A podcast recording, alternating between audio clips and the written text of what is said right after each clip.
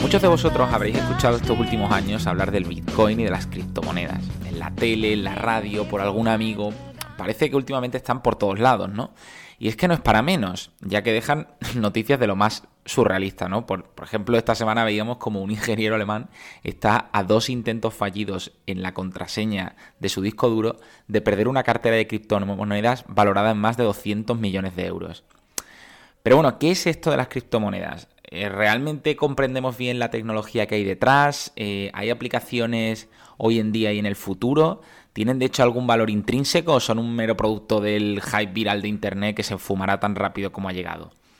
Bueno, pues hoy en el proyecto Nebraska, eh, con, con, el gran Pedro Rojo y don Ramón González, vamos a intentar resolver estos y algunos de otros puntos. Así que bueno, si te interesa, bienvenido es como siempre de suscribirte a Spotify, Google Podcast, iBox, etc. Comenzamos.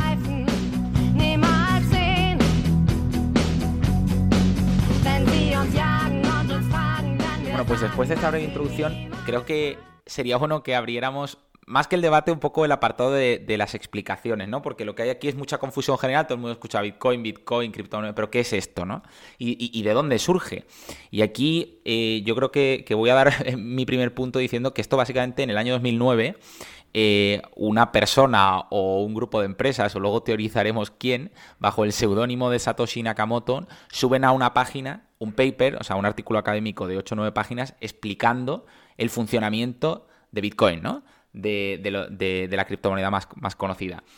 Y, bueno, a partir de aquí, pues se viraliza y llega la locura que tenemos en el año 2021, donde hoy a esta hora donde estamos grabando vale casi 37 mil dólares un Bitcoin.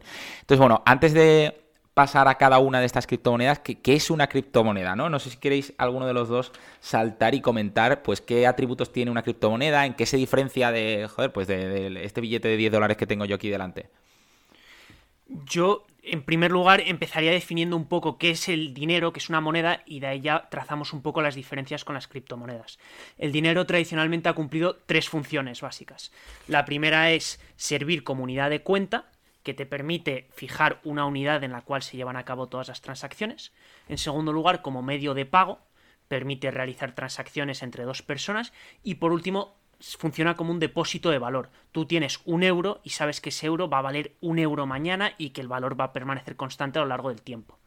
Para mí la gran diferencia entre el dinero fiduciario, que es el que tenemos en nuestras economías, en relación con las criptomonedas, son dos principalmente. La primera de ellas es que mientras que el dinero lo suele emitir un banco central, las criptomonedas actúan de manera descentralizada. No existe un banco central que emite distintas criptomonedas. Y en segundo lugar, la otra diferencia es que en nuestras economías no existe un libro mayor o un sistema donde se van anotando todas las transacciones que se realizan en una economía, mientras que las criptomonedas sí suelen tener ese soporte tecnológico detrás. básicamente este, este libro mayor es lo que muchos habréis escuchado como la tecnología blockchain, ¿no? que para explicarlo de forma muy sencilla, es un, imaginaos una especie de libro de contabilidad que vaya registrando todas las transacciones que se producen entre todas las personas que intercambian estos tipos de, bienes, ¿no? Entonces, básicamente, eh, está, y es un proceso un poco más complejo, pero tampoco vamos a entrar en el detalle, pero mediante este procedimiento consigues que las transacciones se puedan producir solo cuando son validadas por toda la cadena. O sea, por decirlo de alguna forma, cuando entre los 100.000 millones de personas que estamos intercambiando este tipo de assets, eh, validamos y decimos, es verdad que esta persona tiene 20, esta otra persona tiene 31, por eso esta persona que tenía 31 le ha pasado a esta persona tiene 5, etcétera. Entonces, bueno, es, una tecnología, la verdad es que es un poco compleja porque va mediante ordenadores resolviendo eh, problemas matemáticos, etcétera. Pero yo creo que es una de las claves de por qué esto está teniendo bastante éxito, porque consigue que sea básicamente intrazable y descentralizado. Es decir, al final el dinero no es de nadie, ni hay un banco central en medio, como tú, como tú comentabas, Ramón.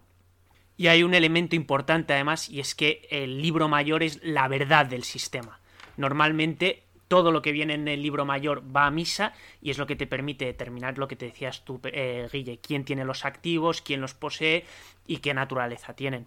Sí, justo entrando en eso, es importante que, la gente comprenda que al final hay unas que se han hecho las más famosas, eh, principalmente Bitcoin es la que suele conocer todo el mundo, pero que luego hay, infinidad de criptomonedas diferentes que tienen diferente éxito por motivos que más o menos tocaremos a continuación pero cada una tiene sus particularidades, tanto técnicas, en el apartado como no hemos entrado, como incluso en, la, aplicación práctica que se les puede dar. Claro, y ahí, y, ahí, perdona, es que precisamente es donde quiero insistir, porque yo, yo ya aquí me descubro como un eh, negacionista, antiguo negacionista de, de este sistema, hasta que empecé a, Converso.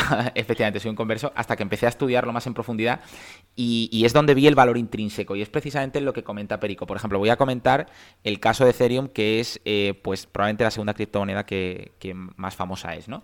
Básicamente, la principal diferencia entre Bitcoin y Ethereum, para explicarlo súper sencillo, es que Bitcoin es un puro medio de pago, es decir, o sea, una moneda para que realizar cualquier tipo de transacción, ¿no? Eh, mientras que Ethereum tiene la misma red de blockchain básicamente que tiene Bitcoin, pero permite una cosa que permite utilizar dentro de esta red una cosa que se llaman contratos inteligentes. Y para, para intentar comentarlo de forma muy sencilla, son básicamente, imaginaos, que dentro de esta red de intercambio de Ethereum puedan surgir dentro de esa propia red otra serie de tecnologías que permiten hacer pues de forma óptima una infinidad de cosas. Por ejemplo, Barclays, el banco Barclays, está utilizando la red de Ethereum, esta red de intercambio de transacciones, para implementar una tecnología que optimiza su eh, intercambio de derivados, ¿no? De productos financieros. Y aquí es que este tema ya es muy técnico, entonces no vamos a entrar, pero básicamente es una red muy bien diseñada para que todos estos contratos inteligentes puedan caber para una infinitud de aplicaciones. Aquí también, yo eh, siguiendo un poco con lo que decías, Guille, también es importante seguramente para entender un poco las criptomonedas, por qué surgen. Y si tú lees el paper, el white paper de Nakamoto, él da dos motivos principales que además se ven luego en el primer bloque del Bitcoin. Y es, por un lado, surgen en el año 2009, en un contexto enorme, enorme desconfianza hacia el sector financiero. Y Ethereum, que tú acabas de describir, seguramente sea el movimiento que más quiere superar pues la labor que desempeñan eh, los distintos bancos y eh, agentes financieros en el propio sistema financiero y que sean las personas directamente las que creen contratos financieros, pidan prestados, otorguen préstamos y luego también seguramente una desconfianza hacia el Estado y suelen ser organismos de un carácter un poquito libertario. ¿Tú crees, vosotros que aquí os lanzo una pregunta en este sentido, ya que hablas de desconfianza hacia el Estado y en qué contexto surge? Porque uno de los motivos por el que mucha gente comenta que se ha revalorizado eh, Bitcoin en los últimos años de forma exhaustiva es, también por el aumento que ha habido de oferta monetaria, es decir, por la impresión de dinero que están haciendo los estados masivamente desde la crisis de 2008 y además este año se va a acentuar aún más con, la crisis del coronavirus. Entonces, ¿creéis que realmente esto está actuando como un valor refugio? Es decir, como por el simple hecho, por ejemplo, de Bitcoin, de que, de que, bueno, todavía no lo hemos comentado, pero tiene se basa en el término de escasez digital, ¿no? En que, oye, hay 21 millones de bitcoins, que imaginaos que son 21 millones de piedras preciosas repartidas por Internet y por un proceso en el que tampoco vamos a entrar, pero bueno, se van descubriendo entre ellas, ¿no? Entonces, ese propio término de escasez digital, ¿creéis que lo hace un valor refugio o pensáis básicamente que todo esto es una burbuja? Yo creo que sí que entraremos seguramente a hablar de ello en más detalle más adelante, pero Bitcoin en 2020 encontró su, su, razón de ser como un valor refugio respecto a la situación de la economía. Además ofrecía seguramente unas rentabilidades más altas de las que te ofrecen los sistemas financieros actuales, que se ven influidos por cómo están actuando los bancos centrales.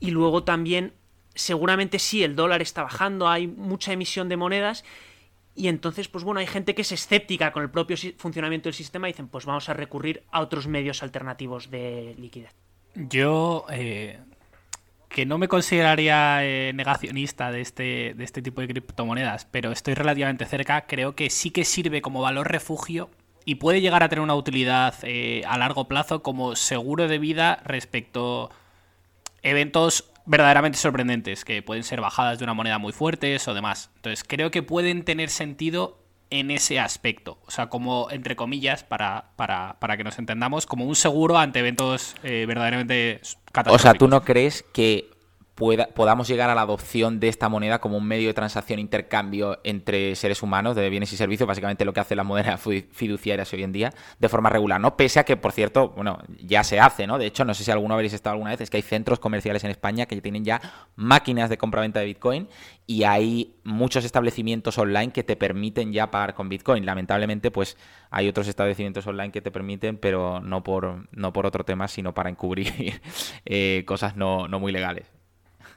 Yo creo que cuando lleguemos al apartado final donde sea un debate un poco más de futuro, de problemas y tal, ahondaré en esta postura, pero mi idea principal es que las criptomonedas tal y como son concebidas ahora serán superadas por versiones que permitan el tráfico entre personas y que a la vez eh, tengan ese control de una autoridad central que dudo que pueda continuar durante mucho más tiempo sin, sin ningún tipo de control. Vale, pues pues eh, ya, ya, que comentas para que nos movamos un poco, vamos a hablar de esto que ha comentado Ramón, del famoso rally de Bitcoin del año 2020 y, de las criptomonedas en general, o sea, por qué se han revalorizado tanto aquí para dar un, par de, puntos que, yo creo que, es bueno que la gente lo conozca. Eh, no sé si eh, tenéis por ahí, mira, lo voy a mirar en un segundo cuánto se ha revalorizado Bitcoin en el último año. O sea, digamos, ¿cuánto valía un Bitcoin? Pues mira, estamos a 20 de enero. ¿Cuánto valía un Bitcoin el 20 de enero del año, eh, del año 2020, ¿no?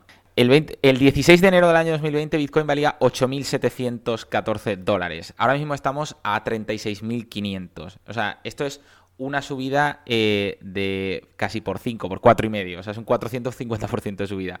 Entonces, Em, ¿Por qué creéis que se ha dado esto? ¿Es un mero elemento burbujístico?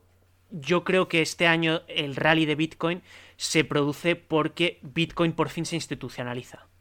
Muchos inversores encontraron tras la pandemia, en marzo hubo una pérdida total de liquidez en los mercados financieros, los inversores no sabían dónde poner sus picos de liquidez, y entonces ahí hubo unas dificultades, el mercado interbancario se cerró y se colapsó totalmente y en Bitcoin seguramente han encontrado una manera de refugiar sus de refugiar su dinero y además obtener una rentabilidad alta. A esto si le sumas que actores como PayPal, Venmo, Square y distintos fondos de inversión cada vez han pasado a involucrarse en mayor medida. Incluso bancos de inversión como JP Morgan también.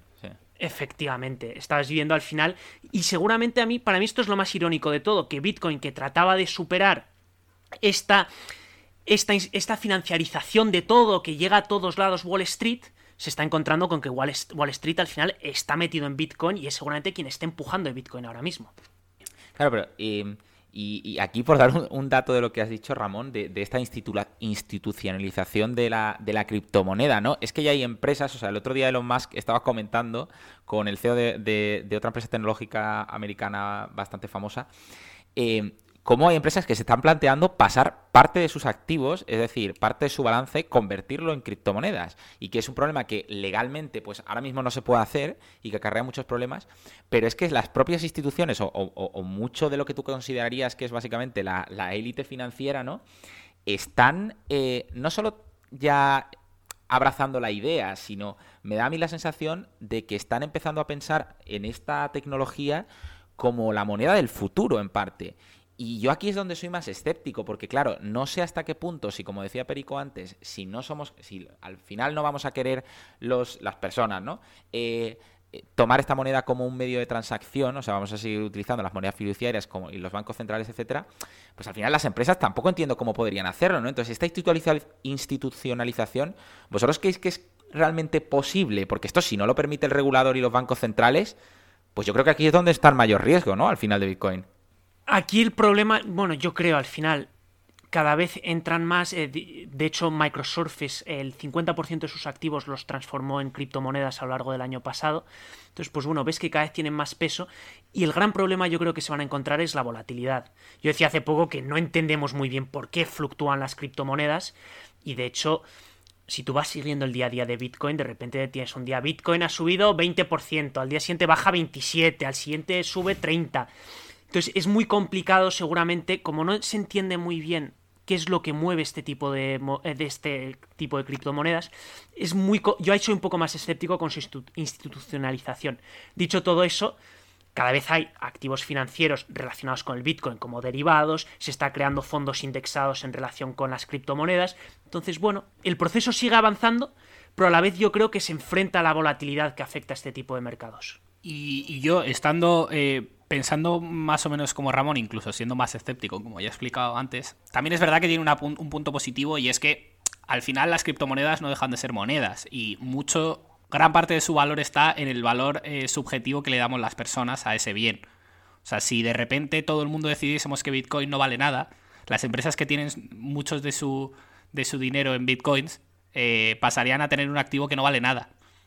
Pero eh, como tiene ese efecto red, en cuanto muchas instituciones se meten en, estas criptomonedas, consiguen que este riesgo se reduzca. Al final, si yo creo en mi moneda y solo la utilizo yo y me la compréis vosotros, el día que vosotros lo dejéis de darle valor, yo tendré todo, yo tendré una, una, cantidad de piedrecitas que antes valían mil y ahora valen cero. Claro, es que aquí una cosa. Pero en que cuando, cuando tienes. Pero un segundo, sí. por terminarlo. Cuando tú consigues que Microsoft, que JP Morgan, que diferentes grandísimas instituciones confíen en ti, al final eso aporta un valor a la moneda. Sí, porque hay una cosa que dicen mucho y es este punto que quería introducir, que claro, Bitcoin se podrá seguir revalorizando, pero el día que la Reserva Federal Americana diga prohíbo taxativamente a cualquier empresa legalmente constituida intercambiar un dólar por cualquier Bitcoin, dice, bueno, es que el precio del Bitcoin se irá a cero, ¿no? Entonces, eh, yo aquí la verdad es que soy bastante escéptico con ese argumento también, porque pienso que precisamente el sistema o sea, el, mundo hoy en día geopolíticamente también está desincentivado a eso. Es decir, el día que la Reserva Federal Americana diga que no se puede intercambiar un Bitcoin por un dólar, ¿creéis que no van a tener otros países con soberanía eh, monetaria como China, Rusia o cualquiera los incentivos para decir, pues yo sí te permito intercambiar Bitcoins por mi moneda? O sea, al final me parece que mucha de la gente que dice que esto se acabará, o mira, Cristil eh, Lagar lo decía el otro día, que esto se acabará el día que los, que los bancos centrales y los gobiernos decidan regularlo y meterle la mano, pues yo no estoy tan convencido, porque eso requeriría que básicamente globalmente todos los países se pusieran de acuerdo para hacerlo, y no creo que los incentivos estén alineados, la verdad. Y además estamos olvidando que todo esto, su sustento lo encuentra en Internet. Si hay un lugar donde puedes superar lo que significa el Estado-Nación, la regulación, etcétera, es en Internet. Al final, el país donde más se mina Bitcoin es en China que es un país, además el gobierno ha manifestado ya su escepticismo ante Bitcoin y está lanzando una moneda digital, su banco central, para competir contra todas estas criptomonedas. Eh, explica, explica un poco, perdona, eh, pero explica lo que es minar Bitcoin, que yo creo que no lo hemos comentado, hemos comentado solo que va a haber 21 millones de Bitcoins repartidos por el mundo, las piedrecitas preciosas, pero ¿qué significa esto realmente? Minar Bitcoin al final, lo que decías tú, Guille, del libro mayor, que tú tienes que ir resolviendo ecuaciones para que se vayan consolidando los pagos en libro mayor, esas ecuaciones que resuelves sirve, es lo que se llama minar Bitcoin. Y tú, como recompensa por resolver esas ecuaciones, obtienes una determinada cantidad de Bitcoins. Y así se van surgiendo, eh, van surgiendo el Bitcoin y va entrando en el sistema financiero. Es decir, o sea, hay, hay, hay ciertas personas, o sea, no yo por ejemplo, que yo simplemente pues me dedico a intercambiar en casas de cambio pues eh, dólares por Bitcoin, pero hay ciertos ordenadores en el mundo que están resolviendo esas ecuaciones en busca de descubrir o sacar de debajo de las piedras de Internet Bitcoin, básicamente, ¿no? Y de hecho yo lo bajo a un nivel todavía más terrenal al final es tener a ordenadores funcionando cuanto más poderosos mejor y, digamos, eh, buscando una aguja en un pajar. Tú tiras y tiras flechas y tiras flechas y alguna vez quizá te toque un Bitcoin. Pero que es un ejercicio que a gran escala, pues al final es como una mina. De hecho, la genialidad de minar Bitcoin, que está en el código original de Bitcoin, es que a medida que aumenta la potencia de los ordenadores que minan Bitcoin, aumenta la dificultad de poder minar. Entonces al final el sistema va retroalimentándose en sí mismo y cada vez vas a necesitar un ordenador más potente para poder llevar a cabo estas funciones. Que, esto, por cierto, ha llevado a un problema, eh, el tema de la potencia de los ordenadores, y aunque aquí estemos ya hablando un poco de todo, pero es que, ¿sabéis? A ver si adivináis qué cantidad de energía consume las transacciones de Bitcoin al año en el mundo. Y bueno, no, no hace falta que me lo digáis en, no hace falta que me lo digáis en, en, en joder, en teravatio hora. En kilovatio. no, no, en kilovatio no te lo vamos a decir. Es que va en teravatio hora, ¿vale? Bueno, yo sé que consume más energía que Pakistán, que es un país con 212,4 millones de habitantes. Pues básicamente, para, para, dar un dato que todo el mundo conozca, eh, Bitcoin consume el 0,28% de la energía global. El 0,28%. O sea, imaginaos todas, pues hay 7.800 eh, millones de personas en el mundo pues el 0,28% de todo el consumo global está hecho simplemente por la red de transacción Bitcoin. Que esto es un tema, por cierto, que ahora también está dando a hablar para gente que quiere sacar criptomonedas verdes. Y, bueno, ya no, me voy a meter en esto porque vamos a desvariar. Minan los molinos. Los molinos van minando las Efectivamente. Efectivamente. Oye, por dar un, por dar un poco de, de orden, ¿cómo creéis que esto va a tener implicaciones sociales y políticas. O sea, que lo estamos comentando un poquito antes, ¿no? De, oye, pues geopolíticamente cuál va a ser el cuál va a ser la respuesta de muchos estados, etcétera, y yo quiero que me digáis vuestra predicción. O sea, ¿creéis que se van a meter a meterle mano o básicamente se van a aprovechar del sistema como muchas instituciones para intentar eh, revalorizarse? En mi opinión, eh, la capacidad de emitir moneda y de gestionar moneda ha sido un monopolio de los estados eh, desde, desde el principio de los tiempos prácticamente. Entonces, es verdad que dudo que los estados lleguen a un punto donde permitan perder esa capacidad. O sea, al final, el, poder que tiene Estados Unidos de, en un momento de necesidad, ya sea una crisis económica o una futura guerra, poder imprimir eh, dólares, es un poder muy valioso para los estados. Entonces, dudo que los estados dejen eh, eso en, manos de un poder incontrolado. Además, añadiéndole la parte de que, como bien has dicho, esta descentralización tiene una parte positiva, digamos, anarcoliberal, de un mundo feliz sin que el Estado se entrometa, pero acaba siendo la moneda de cambio para muchos actos delictivos. Entonces también incluso hay un bien social que proteger ahí. Y entonces, aparte de eso, una pequeña eh, eh, variación y es que, en mi opinión, si hay alguna empresa que es capaz de crear moneda ah, en un futuro, como ya ha propuesto hacer Facebook, y, yo creo que tendrán más futuro, empresas como Apple o Google, que sí que tienen una dimensión global y una capacidad de autonomía, de que yo produzco mi moneda y yo soy capaz de otorgar bienes que son comprados por esa moneda para empezar a crear la red, son esas grandes tecnológicas como Microsoft, Google o Apple. Es que, y perdona que, que, interrumpa con esto eh, la conversación, pero es que precisamente me parece muy buen punto lo que has dicho y se está viendo en muchos ámbitos. O sea, cómo, al final esto es un debate más filosófico, cómo grandes empresas, o sea, las Big Tech, pueden incluso eh, pues romper con toda la concepción que teníamos de los estados, que eran, oye, básicamente los que los que decidían pues qué se puede hacer, qué no se puede hacer. Voy a poner un ejemplo súper claro. Básicamente, el tema del, freedom of speech, ¿no? O sea, del... O sea, ahora, eh, libertad de expresión. De la, libertad de expresión parezco el, el de pantomima full.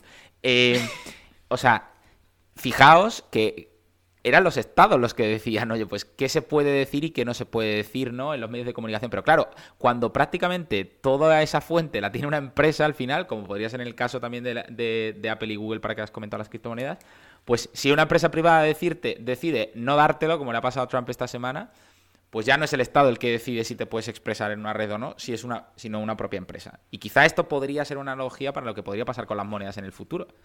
De hecho, por poner el ejemplo, eh, yo creo que todos estamos de acuerdo que si Microsoft o Google mañana sacan una moneda y me dan un mínimo descuento respecto a lo que sería el precio de lo que yo pago por una, por una licencia de Microsoft, de Excel o lo que sea, por operar con su moneda, yo, yo que soy un, escéptico, soy el primero que digo, oye, como que por comprarme una un Google EDA, eh, eh, pagar el Excel me cuesta en vez de 20 euros 19, pues me compro una Google EDA porque tienen esa capacidad de red de dar el servicio y a la vez darte la moneda. Y además aquí es interesante porque Zuckerberg de hecho tiene, lo ha dejado por escrito, que él concebía, él concibe Facebook como un estado. Al final él se ponía a enumerar las funciones que hacía Facebook en un post en su blog hace tres o cuatro años. Y dice, es que hacemos todo esto menos emitir monedas. Y ahí surge su iniciativa de crear Libra. El problema que tiene Facebook y todas estas empresas al final es que son una entidad única con una con una propiedad clara y puedes ir contra ellas, puedes influir en ellas mediante la regulación y puedes ir contra alguien. La criptomoneda es más complicada porque la propiedad al final está muy difuminada. Bueno, es que, es que matas la magia, ¿no? O sea, aquí básicamente matas la magia de que nadie tiene el dinero, de que es básicamente un sistema descentralizado. Que por cierto, y, y, y perdona por cortar Ramón, especialmente lo que le ha pasado a una de las monedas también más famosas, que era Ripple. No sé si quieres comentar un poquito lo que le ha pasado a ellos.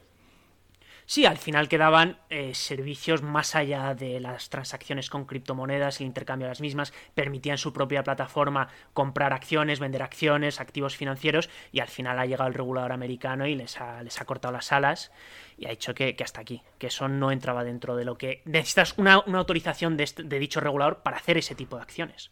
Os quería plantear una, pequeña duda filosófica porque decís, eh, las criptomonedas, eh, estamos diciendo todo el rato que no pertenecen a nadie, nadie tiene autoridad sobre ellas y demás.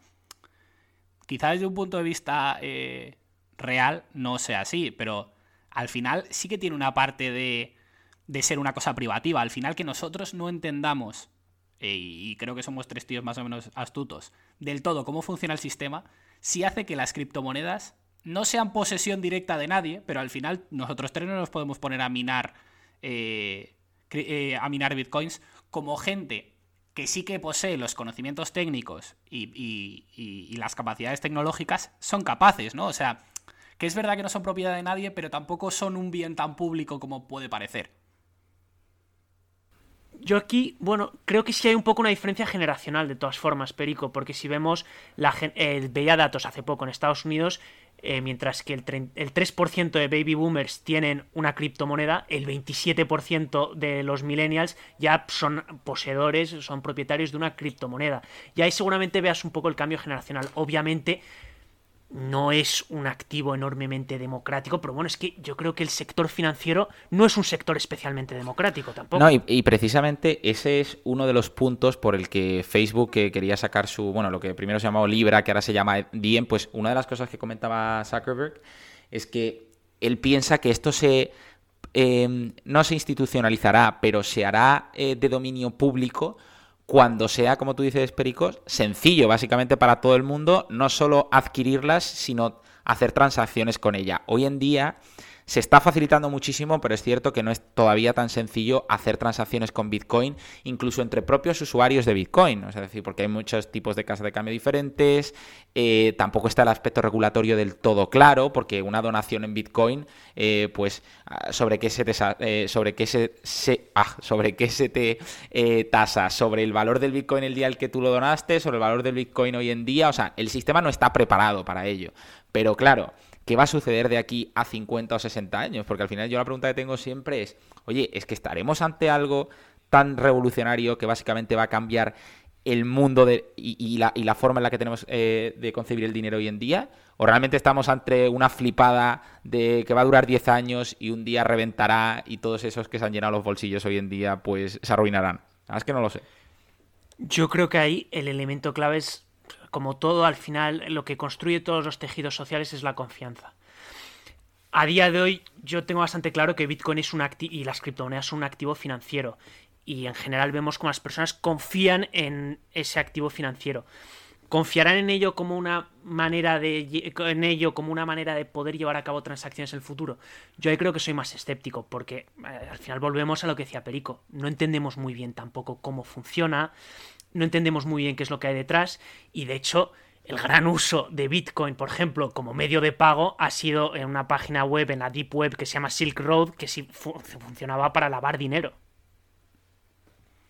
De hecho, Ramón, tocas un tema que me parece muy bonito, porque ya yendo a un punto un poco más humanista, al final, tú cuando tienes un Bitcoin no tienes nada físico, pero ahora igual que cuando tampoco tienes un, un, euro en el banco físico y te fíjate que lo tienes, ¿no? Pero el, billete, sobre todo en la parte de billetes, ha tenido una, siempre toda la vida, han representado las caras de los monarcas, todavía las, cuando coges una libra, ahí tienes a la reina de Inglaterra, tiene un punto de, este papel que tienes aquí vale algo porque lo dice la representación de tu nación, ¿no? O sea, al final tiene en eh, la manera, incluso a día de hoy todavía se busca la confianza de las maneras más básicas y visuales en las propias monedas, ¿no? No, no, es totalmente cierto. Y de hecho, yo creo que el Bitcoin en ese sentido es una de las explicaciones no solo del avance tecnológico, sino del gran proceso de globalización que vivimos. O sea, pero, pero ¿por qué las monedas no solo ya tienen que ser de los estados, sino porque tienen que estar identificadas subliminalmente, como tú dices, con tu nación o con lo que sea? Si vivimos en un mundo global, Internet es global, es de todo el mundo y, y, es, y es el, mero ejemplo para mi gusto ¿no? de, la transacción del globalismo que, estamos viviendo. Yo no sé si aquí os quería lanzar una pregunta ya para ir, para ir finalizando, ¿no? De oye, ¿qué, qué tipos de limitaciones veis o o qué críticas, ¿no? O sea, por ejemplo, eh, Bitcoin que hemos hablado que uno de sus mayores assets es tener una oferta fija, ¿no? Pues no sé si eso veis también que pueda entrañar una serie de problemas desde el punto de vista monetario, porque hoy en día pues las, las, las monedas de curso legal no tienen una oferta fija. Yo, vamos, para mí ese es el gran problema. Es el problema, por ejemplo, que se encontró el patrón oro en el periodo de entreguerras y porque al final, cuando estalla primero la Primera Guerra Mundial y luego en los años 30 con la Gran Depresión, hay que abandonar el patrón oro porque tú al final tenías una oferta fija de oro y si querías ampliar la liquidez en un momento de crisis y que eso llegase a los hogares, a las empresas y que la economía no colapsase, pues si tenías tu moneda fijada al oro no podías hacerlo. Entonces, Bitcoin al final yo por eso digo también que es un poco una idea, es una idea muy libertaria, porque la oferta fija lo que evita es que haya inflación, hay una deflación constante, porque tú en cuanto aumentas la cantidad de dinero en circulación, aumentas, perdón, la, sí, bueno, la producción y la masa monetaria permanece constante, disminuye el valor del propio activo. Entonces, bueno, ese es el gran problema yo creo que se encontrará y por eso, vamos, yo soy muy escéptico con que sea una moneda de uso diario. Sí, en, el, en, en mi caso, eh, estoy empezándome a leer hace, hace muy poquito el libro de The Shift and the Socks, que va de cómo un poco la crisis económica y cómo se intervino y tal, de Martin Wolf. Un libro eh, me está gustando bastante. Claro, en el libro te dicen que cuando llegó la crisis de 2008, ahí se puso a imprimir billetes. Todo, todo el mundo, o sea, principalmente la, Reserva Federal Americana, el BCE, y que sin esa, y el tío lo explica bastante bien, dice, sin esa impresión de billetes, el golpe que nos dimos económicamente no habría sido de una dimensión de 1, habría sido de una dimensión de 10. Y el problema que pueden tener monedas como los Bitcoin, que te fijan la cantidad de unidades monetarias que hay, es que ante eventos catastróficos no hay la capacidad, digamos, de hacer trucos de imprimir y darle a la, la maquinita. De hecho, Perico, eso que comentas es lo que pasó en la Gran Depresión, que no imprimió billetes a lo loco y al final, ante una espiral de deflación como la que fue la Gran Depresión, lo que se, se, destruyó muchísimo empleo, no, la gente al final no llevaba a cabo sus planes de consumo y de inversión porque esperaban que el precio de, los, de cualquier bien sería menor en el futuro, y luego además para los deudores es una putada, porque al final tu deuda cada día vale más. O sea, la verdad es que creo, que creo que vamos a tener que invitar a Eduardo Garzón al, al próximo capítulo del proyecto Nebraska. Pero, pero bueno, o sea, ya para ir finalizando, eh, así para acabar en, en, un minuto, porque la verdad es que ha sido un debate bastante interesante. Por cierto, me he quedado pendiente, pero bueno, si no ya, ya lo comentaré, lo pondré, de todas las teorías que hay alrededor de quién es el creador de Bitcoin y de Satoshi Nakamoto, porque de verdad hay las teorías más absolutamente surrealistas que os podáis imaginar y animo a que si, si estáis aburridos lo busquéis en eh, internet. No te, busques, no te busques un espacio en cuarto milenio en nuestro espacio. no, no, no. Pero la verdad es que, es que merece la pena leerlo. Eh, os voy a lanzar una pregunta bastante sencilla para acabar. Eh, después de haber hecho este análisis y después de pues habernos preparado un poquito entender lo que es la moneda, yo ya estoy dentro, así que no puedo decir nada. Y sí que creo en ese valor intrínseco de la tecnología, como decía antes. Eh, ¿Confiaríais vuestro dinero a Bitcoin como un medio de revalorización o no? Como medio de revalorización es posible, pero muy, muy escépticamente, porque al final bueno, si es que tampoco entiendes muy. Yo tampoco entiendo muy bien cómo funcionan los mercados financieros y por qué un día sube la bolsa y otro día baja. O sea que bueno, ahí también seguramente hay, hay desconocimiento en, en todo el sistema financiero en su conjunto. Pero yo soy muy escéptico con lo que puedan llegar a desempeñar Bitcoin en el futuro y más si cada vez se meten más los estados. Luego hay una parte muy bonita que no hemos comentado de Bitcoin y es como al final los estados que más han abrazado Bitcoin son Rusia, eh, Irán, Venezuela, que al final ven el Bitcoin y, la, y el blockchain medios para poder evitar las sanciones que les impone Estados Unidos por el dólar. Yo quiero decir que para prepararme este podcast eh, me, he leído, he recordado la historia de los famosos... Eh, bulbos de tulipán en, Holanda, o sea, para marcar mi... coméntala, coméntala que es buena esta, coméntala. No, simplemente que en Holanda se creó una burbuja de, resumidamente, se creó una burbuja del balón de los tulipanes porque eran súper bonitos y se crearon como una moda de, de, que demostraba el valor que tú podías llegar a tener y era al final era una especie como de joya, ¿no? Pero se llegaron a hacer cosas eh, completamente absurdas, o sea, vender eh, una, un bulbo de, tulipán por el valor de una mansión, 30 tulipanes por el equivalente a 100 toneladas de trigo, o sea, cosas completamente locas. Entonces, si me preguntas a mí, ¿metería mi dinero ahí?